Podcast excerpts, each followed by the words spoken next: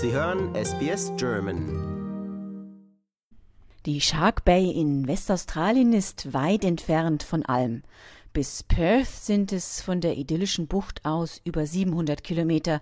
Broome ist fast 1300 Kilometer entfernt. In gewisser Weise scheint die Zeit dort im einsamen Westen stehen geblieben zu sein. Beispielsweise befindet sich in der Bucht eines der wenigen Beispiele lebender Fossilien.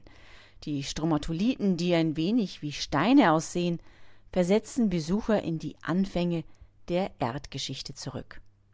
Insofern überrascht die Nachricht, die Forscher in der vergangenen Woche verkündeten, vielleicht weniger. So glauben sie in besagter Shark Bay auch die vermutlich größte Pflanze der Welt entdeckt zu haben. Ein uraltes und unglaublich widerstandsfähiges Seegras, das sich auf eine Länge von über 180 Kilometer erstreckt und auf ein Alter von mindestens 4500 Jahren geschätzt wird. Die Forscher der University of Western Australia und der Flinders University in Adelaide, die eine Studie zu dem Gewächs im Fachmagazin Proceedings of the Royal Society B veröffentlicht haben, glauben, dass es sich bei dem Exemplar um eine Art mit dem Namen Posidonia australis handelt.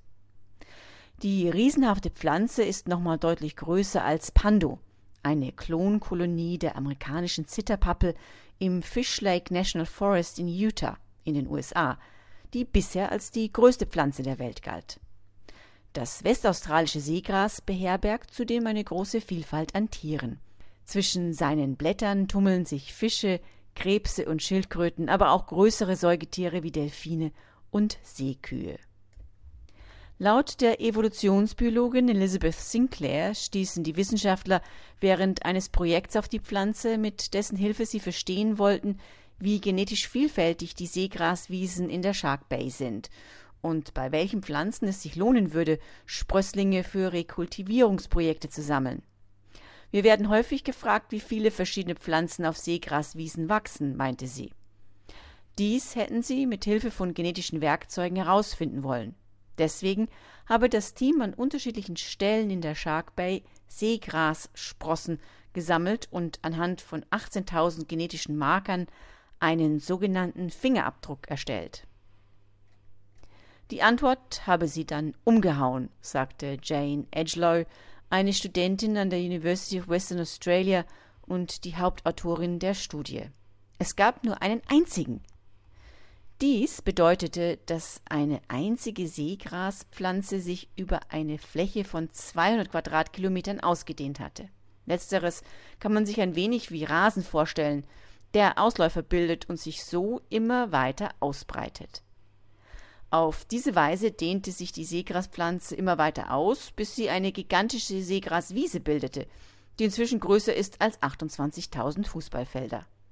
Um diese enorme Ausdehnung zu erlangen, muss die Pflanze, so schätzen die Forscher, mindestens 4500 Jahre alt sein. Bei ihrer Studie stießen die Wissenschaftler auf eine weitere Besonderheit so scheint das einmalige Gewächs doppelt so viele Chromosomen wie ihre anderen Verwandten im Meer zu haben. Das heißt, die Pflanze erhielt 100 Prozent des Genoms von jedem Elternteil anstatt der üblichen 50 Prozent. Solche Pflanzen kommen laut der Forscher häufig an Orten mit extremen Umweltbedingungen vor. Letzteres trifft auch auf die Heimat der Pflanze in der Shark Bay zu. So ist der Salzgehalt dort doppelt so hoch wie anderswo in der Bucht und die Wassertemperaturen können zwischen 50 und 30 Grad Celsius schwanken. Genetische Studien anderer Seegrasarten hatten bereits gezeigt, dass die Pflanzen zwischen 2000 und 100.000 Jahre alt werden können. Somit ist das Alter des Exemplars aus der Shark Bay mit 4500 Jahren nicht ungewöhnlich.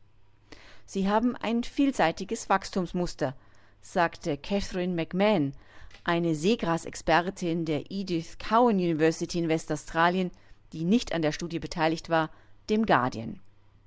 Dieses flexible Wachstumsmuster würde zu der langen Lebensdauer der Pflanzen beitragen, wie sie meinte.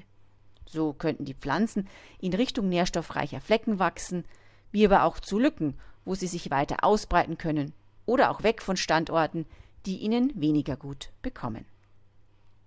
Ein ganz außergewöhnliches Gewächs. Das war für SBS Radio Barbara Barkhausen. Lust auf weitere Interviews und Geschichten? Uns gibt's auf allen großen Podcast-Plattformen wie Apple, Google und Spotify.